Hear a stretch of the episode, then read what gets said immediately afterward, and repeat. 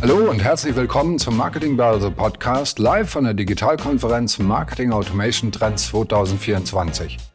Heute diskutieren Timo von Vocht, Director Dach Partnerships bei Movable Inc., Marina Sverdl, Domain Owner bei Metro Digital, Benedikt Weltke, Director Campaign Management bei Sky Deutschland und Susanne Franke, Director Customer Communication bei Sky, darüber, welche Entwicklungen 2024 im Bereich der Marketing Automation zu erwarten sind und wie Unternehmen diese für sich nutzen können. Viel Spaß beim Zuhören. Vielen lieben Dank, Willi und ähm, Danilo, für die nette Überleitung. Ähm, mein Name ist Timon Vocht. Ich bin Director für äh, Dachpartnerships bei Mobile Inc. Mobile Inc. ist ein Anbieter für Echtzeit-Content-Personalisierung at OpenTime für E-Mails und Mobile.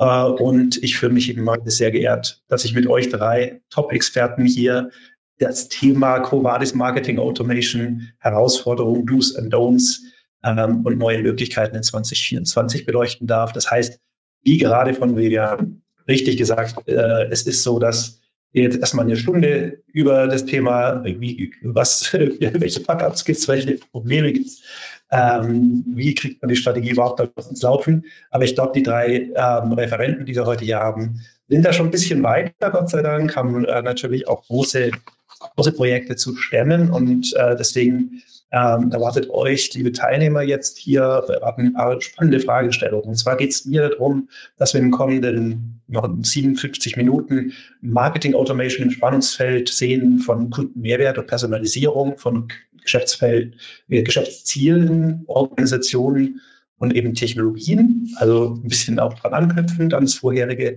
aber dann auch zu schauen, wie, wie schaut denn heute so ein richtig guter Marketing Automation Stack aus? Also wie ähm, kriege ich damit auch Customer Centricity, Hyperpersonalisierung, kanalübergreifend äh, hin? Und welche Unterschiede gibt es dabei zwischen einer Metro, die ja doch eher in Anführungszeichen B2B-Ansatz hat als nee, und aus dem Retail kommt, ähm, und eine Sky Deutschland, die eben natürlich klar ein Medienunternehmen ist, das einen sehr klaren B2C-Fokus hat. Ähm, dann auch, welche Erfahrungen wurden da eben mit diesen neuen Technologien bei Metro und Sky gemacht? Ähm, was sind zeitgemäße äh, Arten, hier zu wirtschaften? Was will man abschaffen? Was will man neu machen im kommenden Jahr? Was ist zukunftsweisend äh, aus, aus der Sicht der Referenten hier heute? Und äh, welche Zielsetzungen und Vorgaben sollten eben beim Aufbau und der Auswahl eines Stacks so die, äh, ja, die Marschroute vorgehen eben.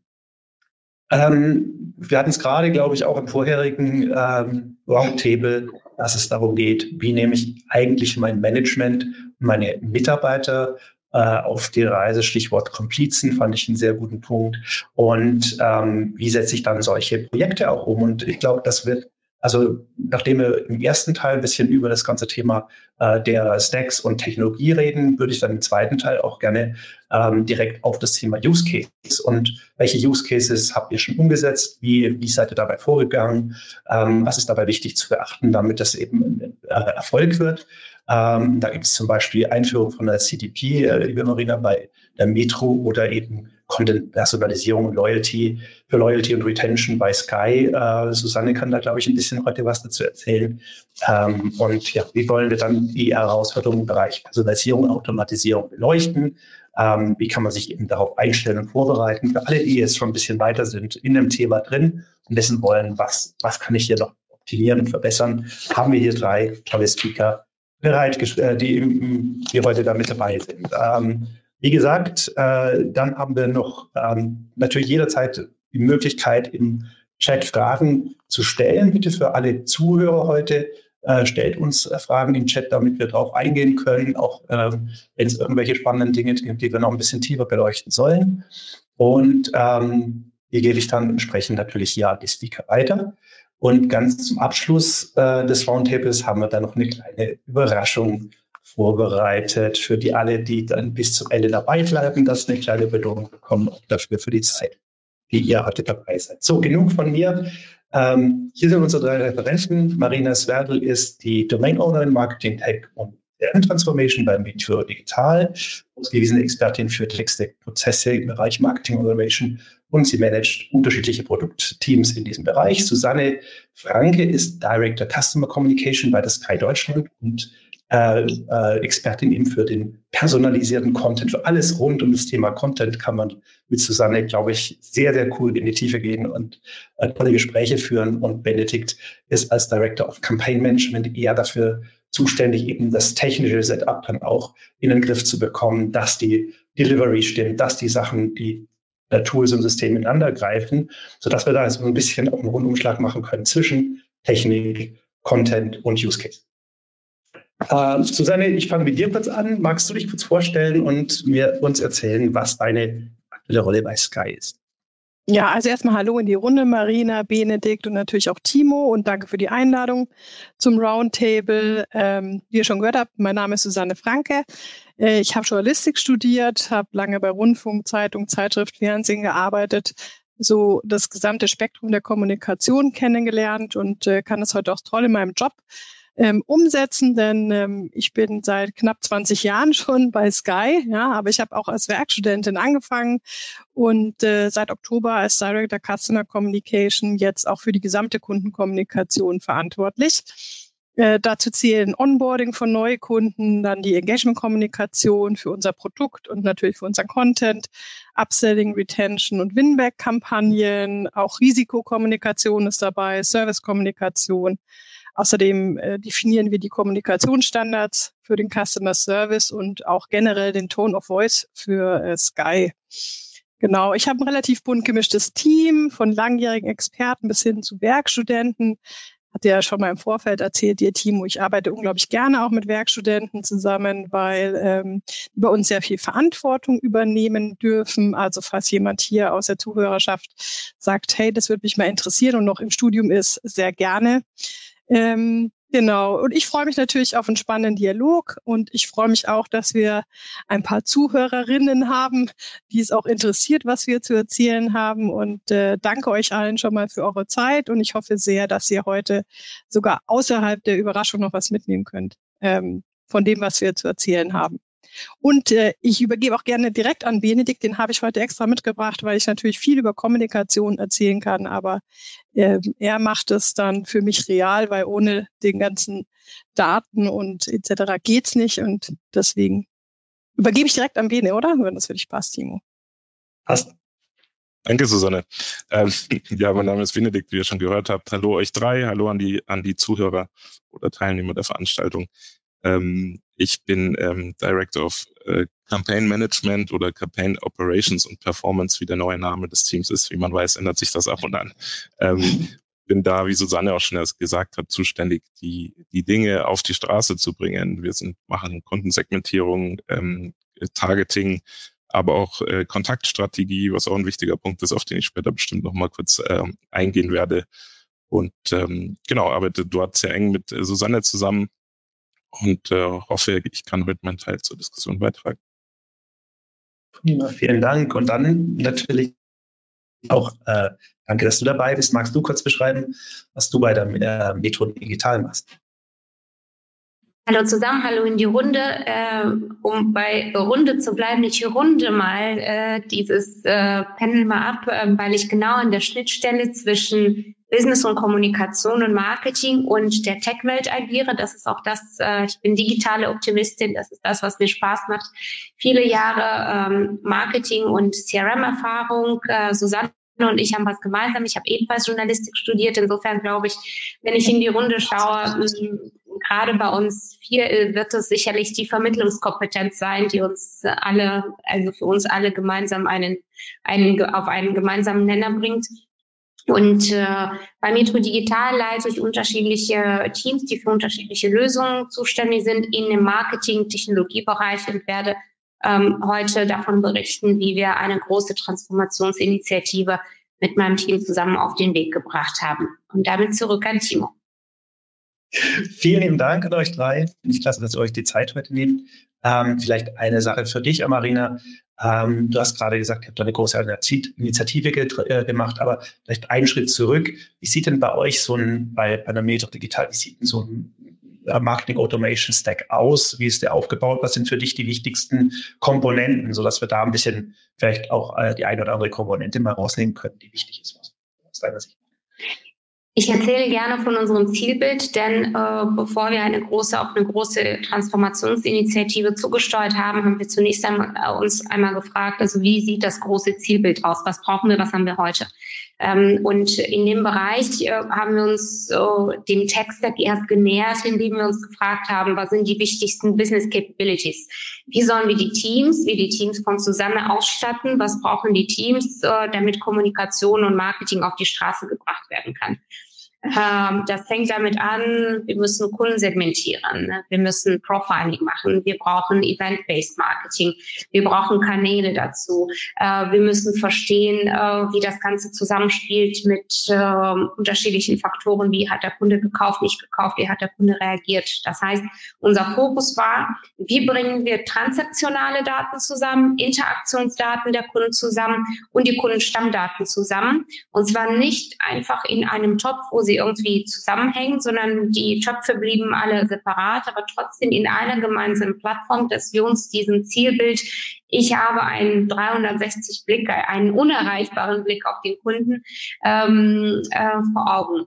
Und so haben wir uns dem genähert und haben uns angeschaut, was haben wir bereits in unserem Portfolio, denn einige Lösungen sind bei uns im Haus entstanden was brauchen wir noch und haben festgestellt, wir brauchen zunächst einmal eine Customer Data Plattform, die wir jetzt auch gelauncht haben, die jetzt auch in vier Ländern läuft, weil wir international 22 äh, Länder damit ausstatten mit neuen Technologien, aber vor allem auch mit den Prozessen, die diese Technologien unterstützen.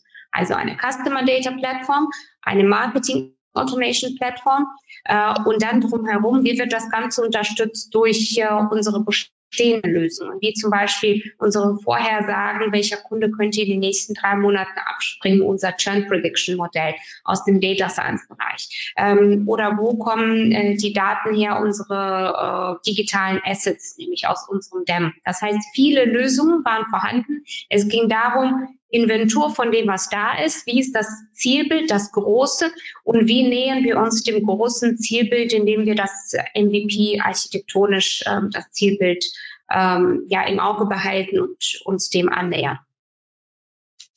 Finde ich sehr, sehr spannend. Also das Thema ist natürlich, wir alle sind auf der Suche nach dem Heiligen Gral, 360 Grad um, Umblick auf den Kunden, so dass wir optimal personalisiert zum richtigen Zeitpunkt die richtige Botschaft an den richtigen Empfänger sozusagen senden können.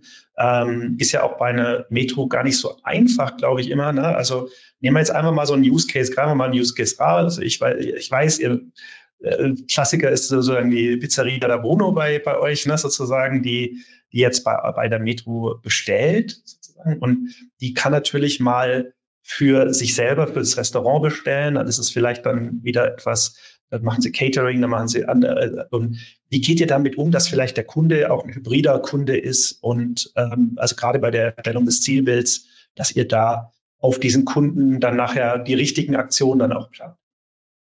Ähm, ja, in der Tat, eine der größten Herausforderungen, äh, die auch die Grundlage für die Auswahl der Technologie, aber auch Umsetzung, also Implementierung gebildet hat, ist unser Datenmodell.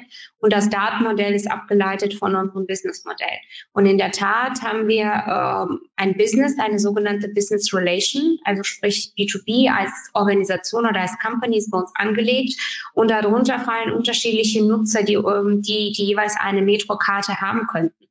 Und unsere Herausforderung ist es, dass wir zu den Personen sprechen, also praktisch uns in dem B2C in dem persönlichen Umfeld uns be befinden, aber gleichzeitig immer in Beziehung zu dem Unternehmen, bei dem ein Kunde registriert ist. Und das bedeutet für uns, also nehmen wir mal an, Selbstständige, die unterschiedliche ähm, ja, äh, Branchen aus unterschiedlichen Bereichen ein Unternehmen haben könnten, ist es für uns wichtig, dass die gleiche Person zum Beispiel unterschiedliche Kommunikation je nach Beziehung zu dem jeweiligen Business, das bei uns registriert ist, bekommt. Wenn man dieses Datenmodell von Anfang an nicht richtig aufsetzt, es bedeutet zum Beispiel, ähm, welchem Kunden wird welche Rechnung zugeschrieben und wie wird äh, die Kommunikation danach gemacht, wenn unser Trigger ist gekauft oder nicht gekauft. Wenn man das von Anfang an, und das war eine der größten zeitlichen Investitionen beim Auspacken der Software, wenn man das nicht richtig macht von Anfang an, dann fällt alles hintenrum ähm, äh, um, weil wir natürlich dieses Modell äh, in allen weiteren Ländern ausrollen. Das bedeutet, Standard und Blueprinting waren extrem wichtig, um das Datenmodell abzubilden und noch davor eine richtige Technologie auszusuchen, die in der Lage ist, mit den bestehenden Lösungen in unserer Architektur richtig zu sprechen und das abzubilden. Das war eine der größten Herausforderungen und ich sehe, dass dass Benedikt äh, da sehr zustimmend nickt, weil es sicherlich äh, vertraut und bekannt ist. Ja, richtig. Ich wollte jetzt gerade auf Benedikt eingehen und sagen, Benedikt, ähm, wie sieht es bei euch aus? Seid ihr ähnlich vorgegangen? Wie sieht bei euch das Abmodell aus und auch die Architektur dahinter?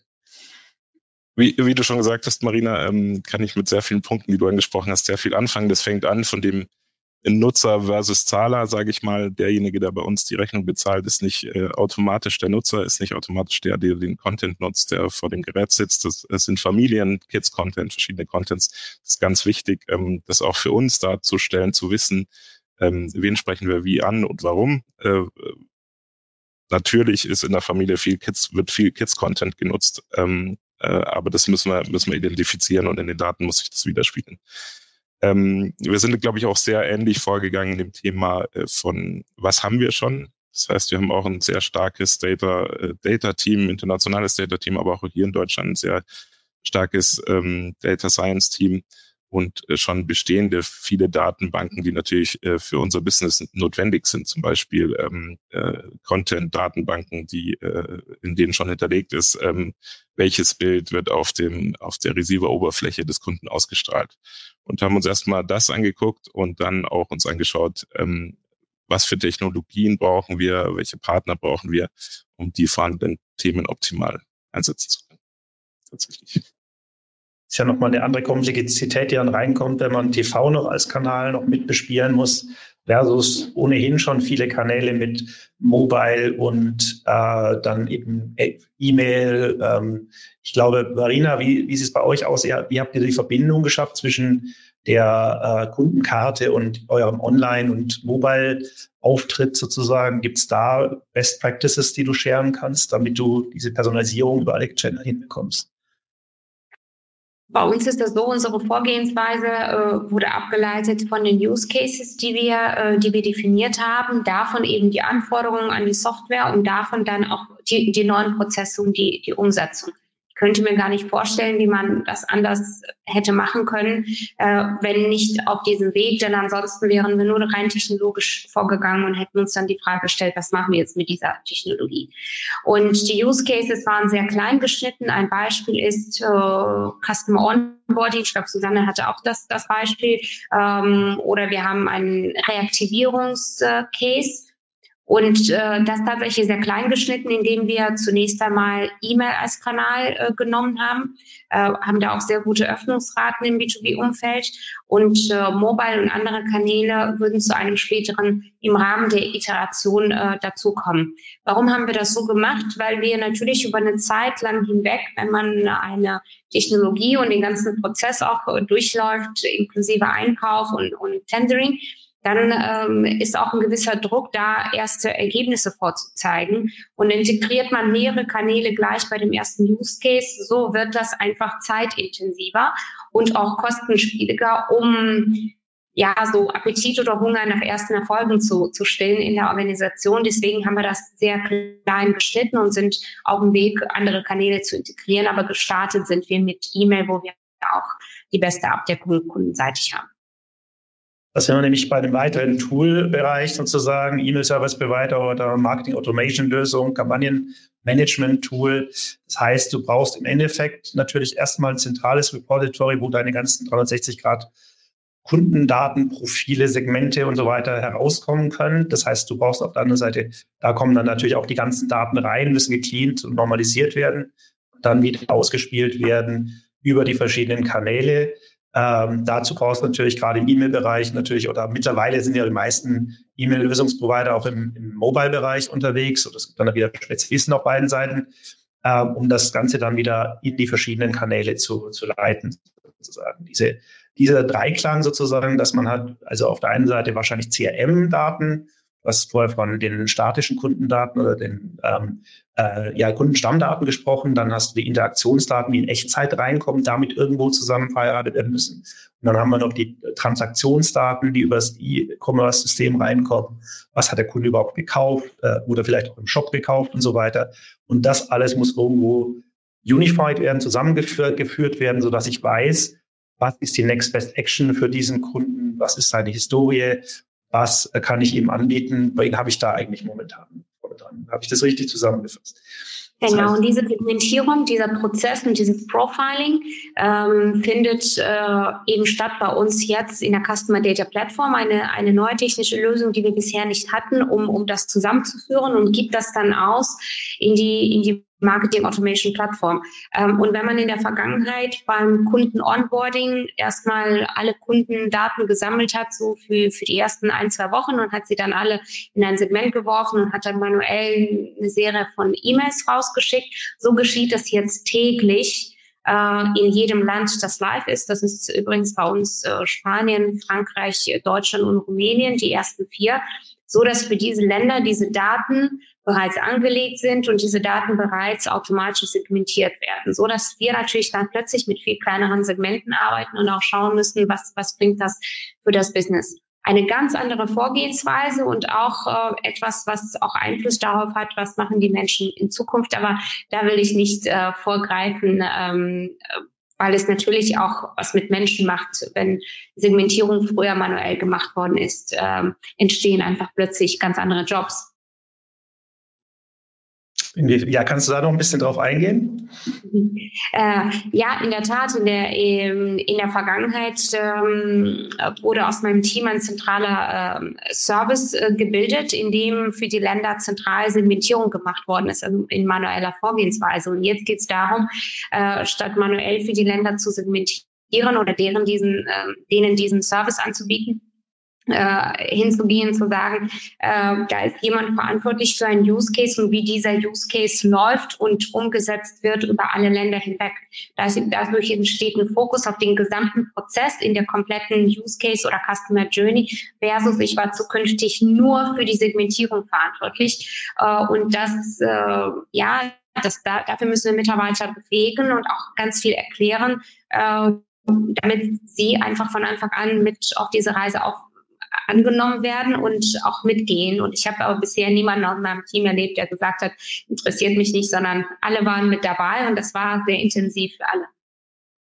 Ein wichtiger Punkt hier, Enablement. Und ich sehe in Susanne auch ganz ja, ein, ein, Aspekt bei der ganzen Geschichte natürlich jetzt auch vernachlässigt, das ist immer, immer erst noch in dem Technologiethema drin, aber auch das ganze Content-Thema, auch dafür, äh, wir haben es in der Stunde zuvor schon gehört, es ist so, dass das natürlich auch einen großen Bottleneck kreiert. Ne? Also wenn ich personalisiert Content ausspielen möchte, brauche ich natürlich auch erstmal den, den Content. Benedikt, ihr habt äh, anscheinend doch eine große, eine große Content-Datenbank sozusagen, aber die Datenbank allein kann es nicht richten sozusagen. Also die Frage ist auch, wie, wie gehe ich damit um, wenn ich jetzt, ähm, dass ich diesen personalisierten Content über diese Tools ausspiele. Susanne, magst du da ein bisschen dazu was erzählen? Wie, wie geht ihr da bei euch vor? Seid ihr da ähnlich aufgestellt auch?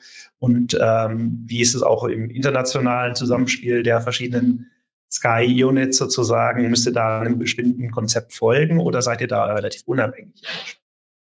Also zwei, äh, drei Sachen sage ich jetzt. Erstens mal muss ich Marina noch mal kurz zustimmen, dass sich der unser Job in den letzten Jahren immer mehr verändert, eben hin weniger äh, diese, ich sage jetzt mal Ad-Hoc-Kampagnen. Also früher gab es ja auch schon Customer Journeys, aber die wurden halt auf der PowerPoint gemacht und dann wurden halt einzeln diese Kampagnen abgearbeitet, ja.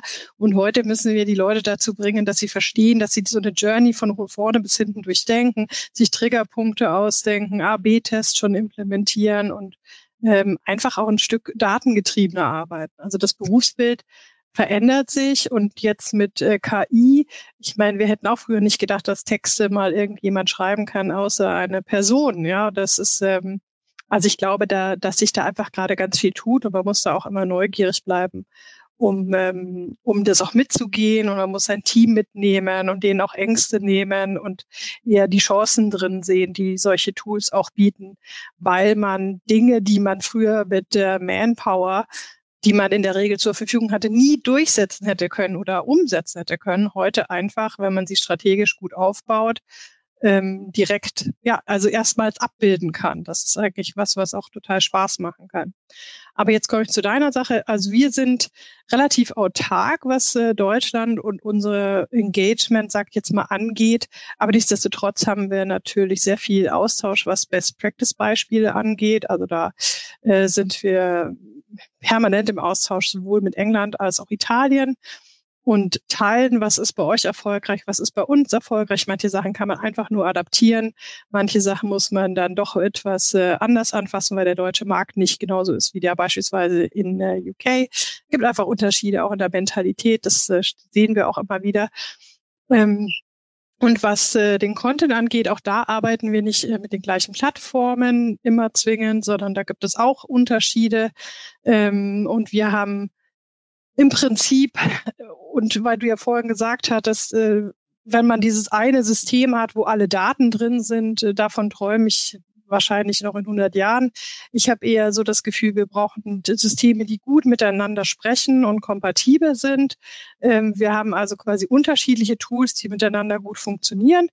In, in meinem Fall, ich arbeite in erster Linie gerade, also ich hatte gearbeitet mit Emasis. Wir machen gerade eine Transformation hin zu Salesforce Marketing Cloud, weil vorher hatten wir Siebel als äh, CRM-Manager und Emasis als Versandtool. Salesforce bietet jetzt die Möglichkeit, das zu integrieren. Und dann äh, arbeiten wir ja noch mit euch, also mit dem Tool Mobile Inc. Und diese beiden Sachen sprechen sehr gut miteinander. Und äh, so können wir quasi Daten, die wir aus den unterschiedlichsten Quellen äh, bekommen. Also eine Quelle ist in dem Fall zum einen ähm, ein Content-Management-System, was unser Sky Home befüllt. Also sprich, wenn der Kunde heute den Fernseher anmacht, sieht er sowas ähnliches wie eine Webpage mit sämtlichen Content, was eben gerade ähm, live ist bei uns und was er sich anschauen kann, sowohl on demand als auch auf den Sendern. Das sind so auch äh, personalisiert.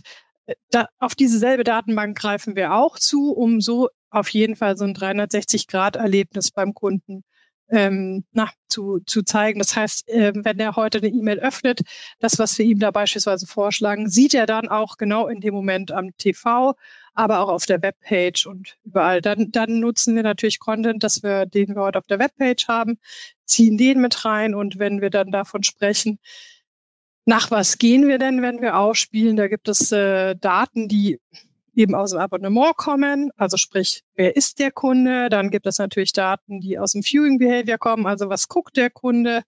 Ähm, aber auch, was guckt der Kunde nicht, beziehungsweise nutzt er sie Apps, nutzt er Sky Go, nutzt er unsere Produkte, die, die es sonst noch gibt, weil wir gesehen haben, je mehr der Kunde interagiert mit unserem Produkt, und damit meine ich jetzt nicht nur schaut, sondern auch alles, was wir so an, ich sage jetzt mal Zusatz ähm, Services haben. Je mehr er das nutzt, desto eher kündigt er nicht und desto zufriedener ist er auch. Ja? Und, ähm, und was wir eben im letzten Jahr sehr stark vorangetrieben haben, wir haben unseren Content Newsletter komplett automatisiert. Und ähm, nicht nur automatisiert, also es ist nicht so das, was jemand vorher manuell gemacht hat, macht jetzt sozusagen ein System, sondern innerhalb des Content Newsletters kann, man könnte behaupten, keiner kriegt den gleichen Content Newsletter unserer Kunden, sondern es wird, das System schaut vorher, was, was mag der Kunde, was schaut er, was könnte so Next Best Content sein und das wird dann ähm, reingespielt. Und dabei eben auch noch aktuell geguckt, was ist jetzt momentan auf der Plattform. Das heißt, wenn jetzt Himo, du als Action-Fan, äh, wir wissen, du schaust gerne Actionfilme, dann bekommst du den Actionfilm, der zuletzt hochgeladen wurde, auf Top 1 in deinem Newsletter angezeigt. Und weil wir wissen, du bist auch noch Papa und deine Kinder gucken auch bei uns, kriegst du auch den Kids-Blog eingeblendet. Und weil du Paramount Plus noch nie geschaut hast, bekommst du auch nochmal ähm, einen Push, dass du doch Paramount Plus in deinem Abo integriert hast und das nutzen kannst. Und so und diese automatisierte Newsletter, die, da haben wir ganz rudimentär angefangen. Also ich würde sagen, wir sind, wir, wir gehen auch von einem Zielbild aus, aber dazwischen wissen wir, haben wir viele Zwischenschritte und deswegen starten wir einfach immer ganz gerne. Und der erste Newsletter hat drei Contents und dann hatte er irgendwann zehn und jetzt integrieren wir ähm, nochmal zusätzliche Geschichten. Also ich würde sagen, wir sind da einer permanenten kreativen Phase, das Ding immer, immer noch, also den Newsletter immer noch besser zu machen. Und dieselbe Mechanik haben wir jetzt auch genutzt für Sky Extra, weil Sky Extra ist unser Loyalty-Programm. Die haben immer wieder unterschiedliche Rewards auf der Seite. Und das hat auch lange Zeit jemand manuell gepflegt. Und das ist auch, also war fast schon einfach, das dann diese Mechanik zu übertragen und zu sagen, okay, zieh doch die Rewards rein, die momentan auf der Webseite sind und auf den jeweiligen Status des Kunden am besten passen oder ähm, noch Geodaten mit reinnehmen. Jemand, wenn wir gerade eine Cinema-Aktion Freitickets haben in einem bestimmten Bereich, dass halt der dann diese Cinema-Tickets äh, eingeblendet bekommt. Und wir sind jetzt gerade dabei, so im nächsten Zuge das noch weiter zu treiben, dass wir auch Kundenfeedback in unsere Newsletter integrieren. Also ganz live, aber da hoffe ich, dass wir das noch 2024 launchen. Und ja, genau, so würde ich einfach mal sagen, so arbeiten wir derzeit. Wenn ihr das nächste Mal live bei unseren Experten-Roundtables mit dabei sein wollt, schaut mal auf digitalkonferenz.net vorbei. Dort findet ihr immer das Programm unserer aktuellen Digitalkonferenz. Ich, hatte eine, ich wollte es ganz kurz zusammenfassen. Also ja. ihr mit den transaktionalen und Interakt, äh, Interaktionsdaten und Kundenstammdaten kommen bei euch dann noch sozusagen auch die ganzen zusätzlichen Daten, also so ähm, ja, wie sollten wir das sagen, also äh, Environmental Daten sozusagen, also oder, ja, Verhaltensdaten, aber auch äh, äh, Daten wie externe Daten, wie, keine Ahnung, wahrscheinlich äh, äh, Wetter oder andere äh. Ja. Ähm, das heißt, ihr seht den Kunden noch, noch ganzheitlicher. Das heißt, ihr erweitert das 360-Grad-Blick noch um zusätzliche weiche Faktoren, die euch aber dann mehr in der also ist es zum Beispiel morgens oder abends, äh, dann ist natürlich auch eher klar, nachts um halb drei ist vielleicht, sind die Kinder seltener unterwegs als die Erwachsenen und so weiter. Also das heißt, je nachdem, äh, und ich glaube, das ist, glaube ich, auch de, der Trick bei der ganzen Geschichte ist wahrscheinlich, dass ihr äh, dass es ja nicht auf die Sendzeit von eurem Newsletter ankommt, sondern eher auf die Öffnungszeit. Wann öffnet jemand diesen Content? Das kann ja sein, ihr schickt jetzt am Montag, nehme ich, also ganz simpel gedacht, ihr schickt am Montag eine E-Mail raus, für eine Serie, die am Freitag startet. Ja? Prima, Nein. super. Wenn ich jetzt das statischen Content hätte in der E-Mail und der Nutzer kriegt, es öffnet die E-Mail erst am Samstag, weil er bis Freitagabend äh, auf Geschäftsreise war.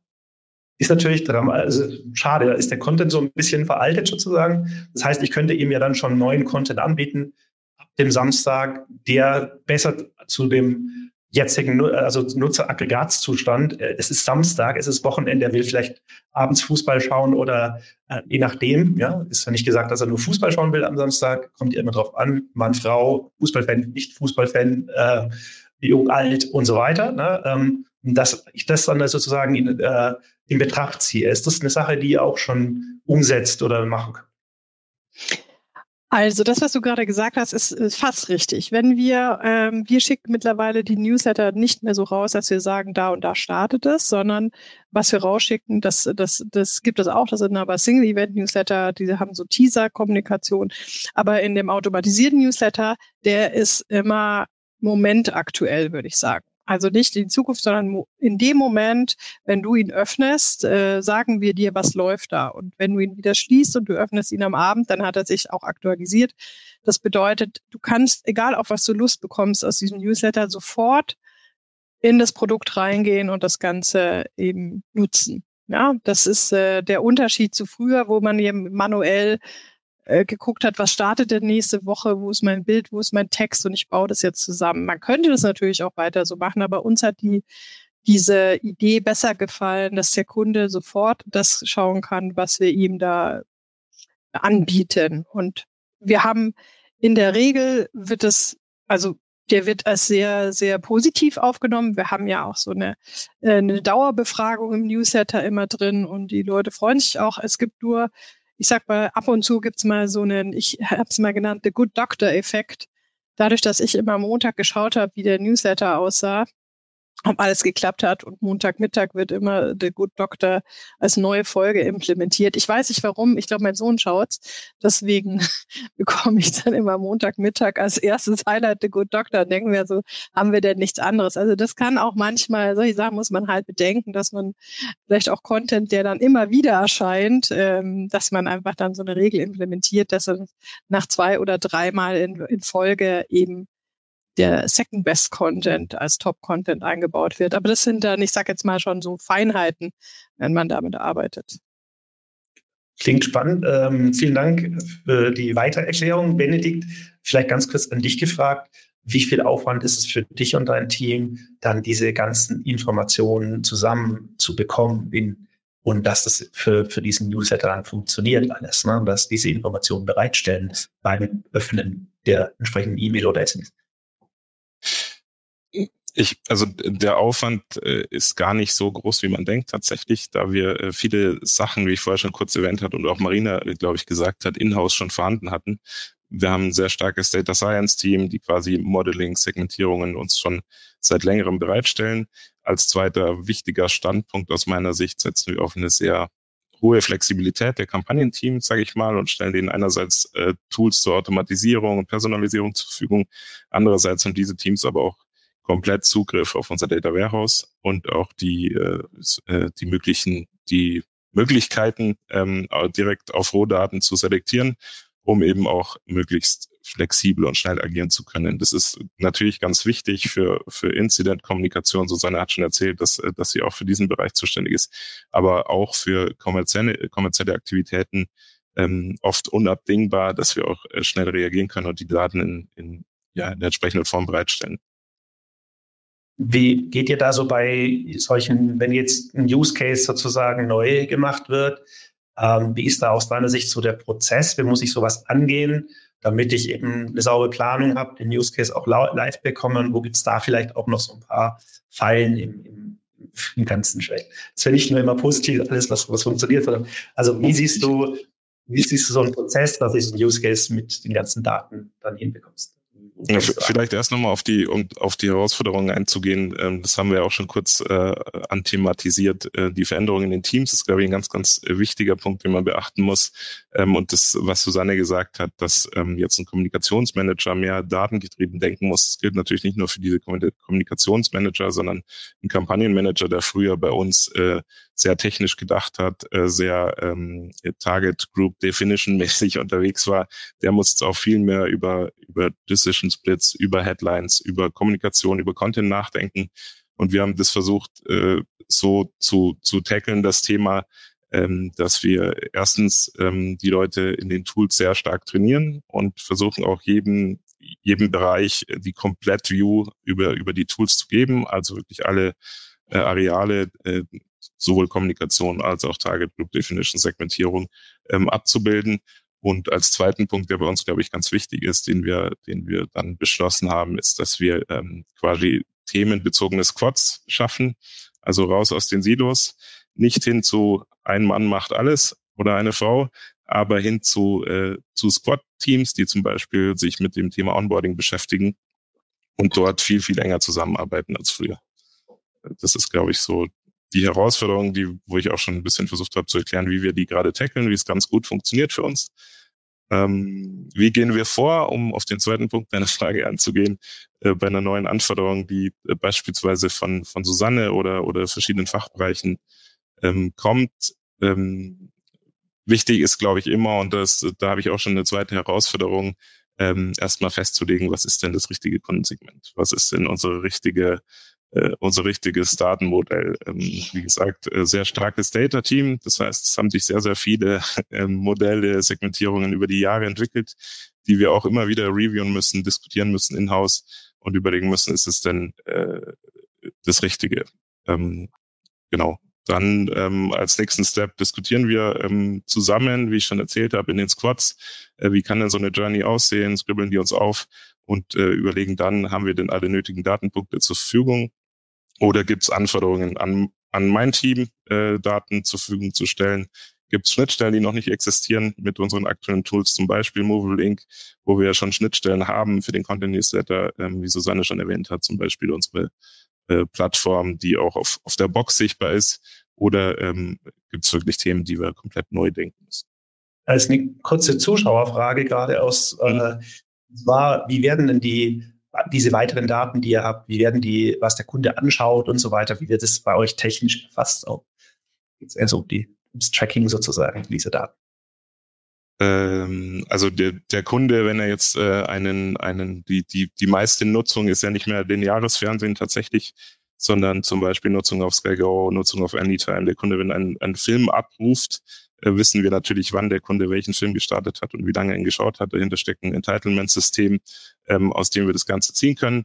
Und äh, diese Daten stehen uns zur Verfügung, natürlich nur mit den nötigen Marketing- und Analyse-Permissions, die wir natürlich äh, bei jeder äh, Betrachtung einer Kundensegmentierung in Acht äh, nehmen müssen. Aber ähm, also, soweit wir die nötigen Permissions haben, äh, werden fließen diese Daten natürlich erstens in die Segmentierungen ein und zweitens, wie ich vorher erwähnt habe, sind es auch Sachen, die uns bei Ad-Hoc-Maßnahmen oder Anpassungen, kurzfristige Anpassungen, auf die wir rein technisch Zugriff haben. Wie habt ihr zum Beispiel diese Information genutzt? Darf ich die Frage an Susanne stellen? Ich glaube, ihr habt da einen ganz guten... Ja, gerne. ja, da habe ich so eine Case Study gesehen. ähm, wie, wie, wie, wie gehe ich jetzt, also ich weiß jetzt, was der Kunde sich angeschaut hat über einen bestimmten Zeitraum. Was kann ich daraus machen? Da habt ihr, glaube ich, eine ganz coole Sache. Okay, ja. Also wir haben letztes Jahr eine schöne Wrap-up-Kampagne gemacht, so ähnlich wie ähm, Spotify sie auch gemacht hat. Also da haben wir sozusagen unseren Kunden einmal gezeigt, äh, was, wie war das Jahr mit Sky. Und da waren dann solche Infos drin wie, was war dein Lieblingsgenre, dein Lieblingssender, wie viele Filme hast du geschaut oder auch wie viele Spiele gesehen oder wie viele Tore deines Lieblingsvereins bejubelt. Also wir sind da, äh, hatten auch tolle Daten von unseren ähm, na, von unserer Sportredaktion, weil es ist ja auch irgendwie schön zu sehen, keine Ahnung, mein Lieblingsverein ist FC Bayern München und letztes Jahr 86, nee, so viel war es nicht, 36 Tore habe ich gesehen, ja. Und ähm, das macht den Leuten auch Spaß, ein bisschen was über sich zu lesen. Trotzdem war das, äh, wenn ich jetzt ehrlich bin, das waren jetzt da noch keine echten kommerziellen Ziele dahinter, sondern wir wollten einfach mal, es gab so zwei Aspekte. Erstens mal wollten wir sehen, können wir sowas umsetzen? Also sind wir in der Lage, so Hyper, ich weiß nicht, wie viel Quadrillionen Ausspielungen es gegeben hat in der Theorie, so viel haben wir ja gar nicht verschickt, aber haben, können wir sowas umsetzen, haben wir alle Daten im Haus? Und, äh, und es gab einfach vorher schon ein bisschen ähm, Bedenken, ob der, ich sage jetzt mal bewusst, der deutsche Kunde in äh, UK funktioniert sowas super, ähm, nicht tendenziell eher sieht, äh, oh, Big Brother is watching me, was haben die da für Daten von mir, ähm, ich kann jetzt schon sagen, es, es war Gott sei Dank nicht so. Wir haben im Gegensatz, also wir hatten sogar eine Kontrollgruppe, die keine personalisierte Version bekommen haben. Das waren die einzigen Kunden, die sich beschwert haben, weil sie gesagt haben, äh, meine Version passt nicht zu mir. Und die haben einfach nicht erkannt im Detail, dass es eine generische Variante war. So generell, das hat Sky gezeigt. Äh, wir haben das auch mit einer Social Media Gewinnspiel, mit einem Social Media Gewinnspiel verbunden, wo Kunden eben dann äh, das, äh, diese Wrapped Up E-Mail auf Social Media geteilt hat, äh, haben und ein iPhone gewinnen konnten. Und ich würde mal sagen, in Summe war das ein Erfolg für uns als Team, weil wir das relativ schnell aus dem Boden gestampft haben. Ähm, und es hat den Kunden auch Spaß gemacht. Äh, trotzdem kam danach die Frage auch nochmal bei uns auf und eigentlich sollte man sie sich vorstellen. Wir haben gesagt, okay, wie können wir das, was wir da jetzt, diese Mechanik, die wir da entwickelt haben, weiterverwenden? Und da haben wir dann eben nach England geschaut, wir haben äh, auch nach Italien geschaut und die nutzen solche Wrapped-Up-Kampagnen sehr erfolgreich im äh, Bereich Winback und äh, Recommitment. Das heißt also, sprich, wenn ein Kunde sozusagen nach, nach einem Jahr ähm, läuft ja der Vorteilspreis auf, er springt auf einen höheren Preis, hat eine monatliche Kündigungsoption und an der Stelle dann zu sagen, hey, das war dein Jahr mit Sky, guck mal, man, man, man verkauft ja ein bisschen den Value des, äh, des Produkts. Ähm, und dann zu sagen, und übrigens, wir haben jetzt auch noch einen super Preis, macht auch ein weiteres Jahr, dann hat man das Commitment für ein weiteres Jahr, man hat eine schöne E-Mail rausgeschickt und ähm, das funktioniert sehr gut. Und es funktioniert auch ganz gut, wenn im Bereich Downgrade, also jemand gibt das Paket ab und äh, du kannst dann einfach sagen, guck mal, das war dein Jahr, schade, dass du jetzt weg bist. Übrigens, wir haben aber immer noch deinen Lieblingssport, dein Lieblingsgenre, guck doch noch mal rein und da eben anzusetzen, das als einen relativ early Retention Step einzuführen, da sind wir auch gerade dran. Das äh, planen wir eben jetzt für Q1 2024, da wird uns das begleiten und auch eine unserer Priorisierungen sein. Und das dann aber eben nicht mehr. Letztes Jahr haben wir das ja sehr, ich sag mal schon noch mit manuellem Aufwand gemacht. Also bis es ja mal implementiert ist, dauert es. Aber der Plan ist es, als wirklich als festen Step einzuplanen in äh, diverse Journeys und das Ganze dann auch vollautomatisiert. Also vollautomatisiert sollen die Daten kommen, vollautomatisiert läuft die Ausspielung und ähm, wir hoffen, dass wir ähnlich gute Zahlen bekommen wie in UK. Genau. Ich was ihr da mit Kreativität und Daten habt lösen also Glückwunsch auch an euch beide, dass das auch so gut gelaufen ist. Äh, Marina, ihr habt ja auch äh, jetzt mit der neuen CDP sozusagen, die eingeführt habt, habt ihr auch dann Use Cases jetzt schon mal angefangen umzusetzen. Und ich glaube, im Vorgespräch so ein bisschen auch rausgehört, äh, dass ihr euch da auch viel Gedanken gemacht habt, wie, wie gehen wir damit um? Und magst du da ein bisschen was dazu auch erzählen? Was, wie sieht ja. Sie so Und unsere Komplexität besteht nicht nur aus der Einführung der Technologie, sondern aus der Vereinheitlichung und Standardisierung der Prozesse, gerade wenn man international agiert. Und da äh, haben wir angefangen zu, zu schauen, welche Prozesse gibt es nun sind wir nicht auf der grünen Wiese, sondern haben geschaut äh, mit Ländern zusammen, die wir auch sehr, sehr früh ins Boot geholt haben, ähm, dass es wichtig war, äh, zu schauen, was sind unsere Use Cases, haben diese ausformuliert und ausdetailliert aus Kundenperspektive, äh, wie eine Customer Journey hin zu einem Ziel,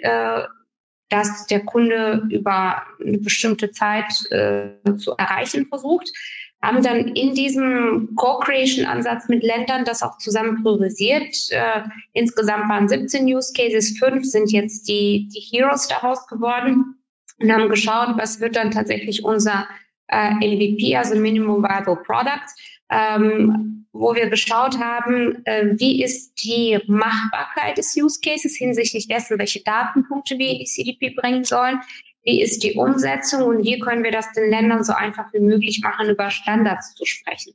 Denn erst dann über den Customer Journey Ansatz kon konnten wir in die Prozesse einsteigen und versuchen, diese zu vereinheitlichen. Ob ähm, über eine Serie von E-Mails im Rahmen des Onboarding äh, ob das äh, nach dem ersten Tag der Registrierung, an dem dritten Tag der Registrierung weggeschickt wird. Äh, ganz ehrlich, wir wissen alle nicht, was funktioniert. Wir müssen es vertesten und müssen dann herausfinden, was, was am besten funktioniert. Mm, wir hatten neben dem Onboarding zum Beispiel einen weiteren Use Case, Cross- und Upsell. Das hatte einen sehr starken kommerziellen Impact.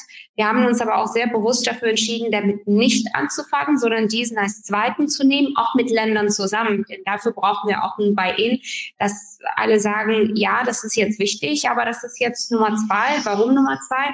Nicht, weil es weniger businessrelevant ist, sondern ich brauche dafür genau das, was offenbar äh, Susanne und Benedikt eure Teams bereits äh, habt. Äh, ich brauche dafür Assets, ich brauche dafür Produktinformationen, ich brauche dafür ähm, all die Daten. Und wenn die Datenqualität nicht vorhanden ist oder vielleicht nicht so gut ist, hilft ein automatisierter Prozess auch wiederum nicht. Und das mussten wir vorbereiten und gleichzeitig mh, auch bestehende Teams integrieren, wie zum Beispiel äh, in meiner Verantwortung ähm, ist äh, die ganze Modellierung der Produktempfehlungsalgorithmen. Der Kunde, der das gekauft hat, braucht auch das. Und das ist in dem Gastronomiebereich etwas anders. Äh, bei Pizzeria werden bestimmte Tomaten in einer bestimmten Größe immer müssen vorhanden sein. Wenn sie nicht da sind, haben wir einen sogenannten, also einen Substitution-Vorschlag äh, äh, von dem Algorithmus. Aber auch das funktioniert nur dann, wenn wir das entsprechende, das Produkt, Produktbild und die Information haben mit dem entsprechenden Preis was das Ganze sehr komplex macht, weil wir über verschiedene Länder hinweg agieren, wo Preise auch und die ganze Umsetzung der Marketingmaßnahmen lokal ist. Um, um das zusammenzubündeln, mussten wir auch die Prozesse in einem Land anschauen, denn das beste Tool würde uns nichts bringen, wenn wir da keine Datenqualität und äh, ja eben äh, keine, keine standardisierten äh, Prozesse haben. Das bedeutete für uns Blueprinting, Standards etablieren und dann diese Standards ausrollen. Und wenn die vier Länder gesagt haben, ja, das passt so für uns, haben wir dann die nächste Welle, ähm, die geplant ist, ähm, für weitere elf Länder das auszurollen, die von der Architektur her bereits äh, auf dem Stand sind, dass alles Systeme, die sie dafür brauchen, vorhanden sind. Das heißt, darf ich hier kurz einhaken? klar. Ich finde, fand einen ganz, ganz spannenden Punkt, den du gesagt hast, Marina, ist das Thema ähm, Kundenjourneys, ähm, was ich auch vorher so ein bisschen gemeint habe mit Kontaktstrategie. Ich glaube, das ist ein ganz wichtiger Punkt, den man nicht vergessen darf. Wenn man sowas macht, Automatisierung, Personalisierung, dass äh, immer die Gefahr besteht der Überkontaktierung, nenne ich es mal, der das außer Acht lassen der Kundenjourney, der Kampagnen-Journey des Kunden. Ähm, und deswegen haben wir auch mit dem Thema dann relativ zeitgleich das Thema sehr intensiviert, weil ähm, für uns natürlich extrem wichtig ist, dass wir die Permissions oder Contact Preferences der Kunden nicht verlieren, weil wir ja nicht nur kommerziell den Kunden angehen wollen, sondern wie Susanne auch schon gesagt hat, ähm, den Kunden engagen wollen, ähm, den Kunden loyaler machen wollen, damit er länger bei uns bleibt. Und äh, das ist für mich so eine Challenge, aber auch ein ganz wichtiger Punkt, den äh, zu betrachten, wenn man so sagt. Hinzu kommt auch Benedikt, ähm, auch das ganze Thema Kanalaffinität. Ich muss auch sagen, da, da haben wir auch äh, ein Learning vor uns. Das haben wir noch nicht ganz äh, für uns klar herausgestellt, weil wir auch ganz lange über viele Jahre über Handzettel, über Printkanäle mit Kunden äh, kommuniziert haben. Und das müssen wir herausfinden, was treibt tatsächlich, was bringt uns den äh, Warenkorb-Uplift und was bringt uns tatsächlich die Frequenz in die Märkte oder auch äh, Wiederbestellung. Da, da sind wir noch dabei und äh, das ist nämlich nicht ganz einfach, wenn man genau wie bei euch agiert über ähm, ich habe einen Zahler und ich habe einen Nutzer wie bei euch oder bei uns ich habe ein Business, ich habe mehrere äh, Kontaktpersonen. Finde ich ganz, ganz spannender Einwand, Benedikt. Darf ich da ganz äh, eingrätschen? Und zwar folgendes. Ähm, die Überka also letztendlich geht es ja uns allen darum, so gutes Verhältnis zu unseren Kunden zu haben, nachhaltiges Verhältnis um langfristig auch einen hohen Customer Lifetime Value zu generieren. Äh, und das Optimieren hin auf nicht nur auf Deckungsbeitrag, sondern eben auf den Customer Lifetime Value wird immer, immer wichtiger, äh, um einfach Kunden in dieser sehr dynamischen Welt nicht zu verlieren.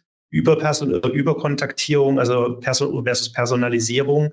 Klar, ich muss einen gewissen Rhythmus, eine gewisse Kadenz aus meinem Businessverständnis heraus äh, eine Taktung an den Tag legen, damit ich nicht das Business verliere. Auf der einen Seite, auf der anderen Seite aber verliere ich vielleicht den Kunden. Das heißt, diese Balance finde ich unglaublich schwierig. Und da wollte ich fragen, also so ein bisschen Ausblick auf das nächste Jahr. Wie weit kann euch da vielleicht auch KI oder äh, Data Science Anwendungen, wie können wir euch da helfen, dass ihr einfach wisst, wann ist, wann ist genug, wann habe ich genügend kommuniziert, wann, wann ist wieder Zeit für eine Kommunikation, wie gehe ich damit um? Seid ihr da schon so weit, dass ihr, habt ihr da schon Modelle am Start oder ist das für euch noch Zukunftsmusik etwas, was ihr gerne angehen möchtet?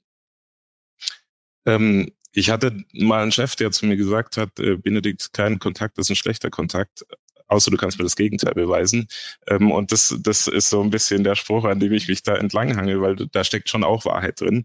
Ähm, deswegen wir haben schon einige Themen angegangen. Also wir haben eine Kontakthäufigkeit, Kontaktstrategie, was die, die, die Channels outbound, Brief und so weiter angeht. Bei dem Thema E-Mail, bei allen schnelllebigen, modernen Kanälen sind wir hier noch nicht so weit tatsächlich.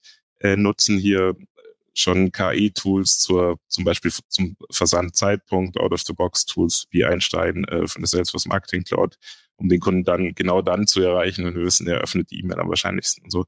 Ähm, unsere Data-Teams arbeiten mit Hochdruck an diesen Themen, aber da haben wir tatsächlich noch ein bisschen Hausaufgaben zu tun. Auch bei mir im Team haben wir das Thema Kontaktstrategie, wie ich gerade gesagt habe. Wir betreiben das natürlich schon immer, aber so richtig ernst ähm, Personen dahinter zu setzen, die sich wirklich auf dieses Thema kon konzentrieren, haben wir jetzt tatsächlich mit Automatisierung und Personalisierung gestartet und haben da noch einen steilen Weg vor uns, glaube ich, aber einen spannenden. Marina, wie sieht es bei euch aus? Also Habt ihr da schon was am Start? Weil ich glaube, manuell kriegst du das nicht mehr hin. Ja, also du brauchst irgendwo eine Automatisierung. Ich glaube, das ist ganz, ganz wichtig. Und du brauchst natürlich auch äh, entsprechendes Datenmodell dahinter. Das habt ihr jetzt aufgebaut. Ihr seid ja, also es ist, eine, es ist ja ein graduelles äh, Ansteigen. Also du musst kannst nicht gleich mit der KI alles erschlagen, sondern du musst da wirklich saubere Arbeit, du musst die, die Fundamente gelegt haben, um dann in den nächsten Schritt gehen zu können. Ähm, aber ist es auch bei dir auf der Roadmap sozusagen, KI einzusetzen für solche Themen? Und äh, wie würdest du da vorgehen? Äh, tatsächlich haben wir äh, eine gewisse auch Ähnlichkeit mit, äh, mit den Teams von, von Benedikt und Susanne, weil wir ähm, auch uns die Frage stellen, also auch bei, bei KI, was ist mein Use Case?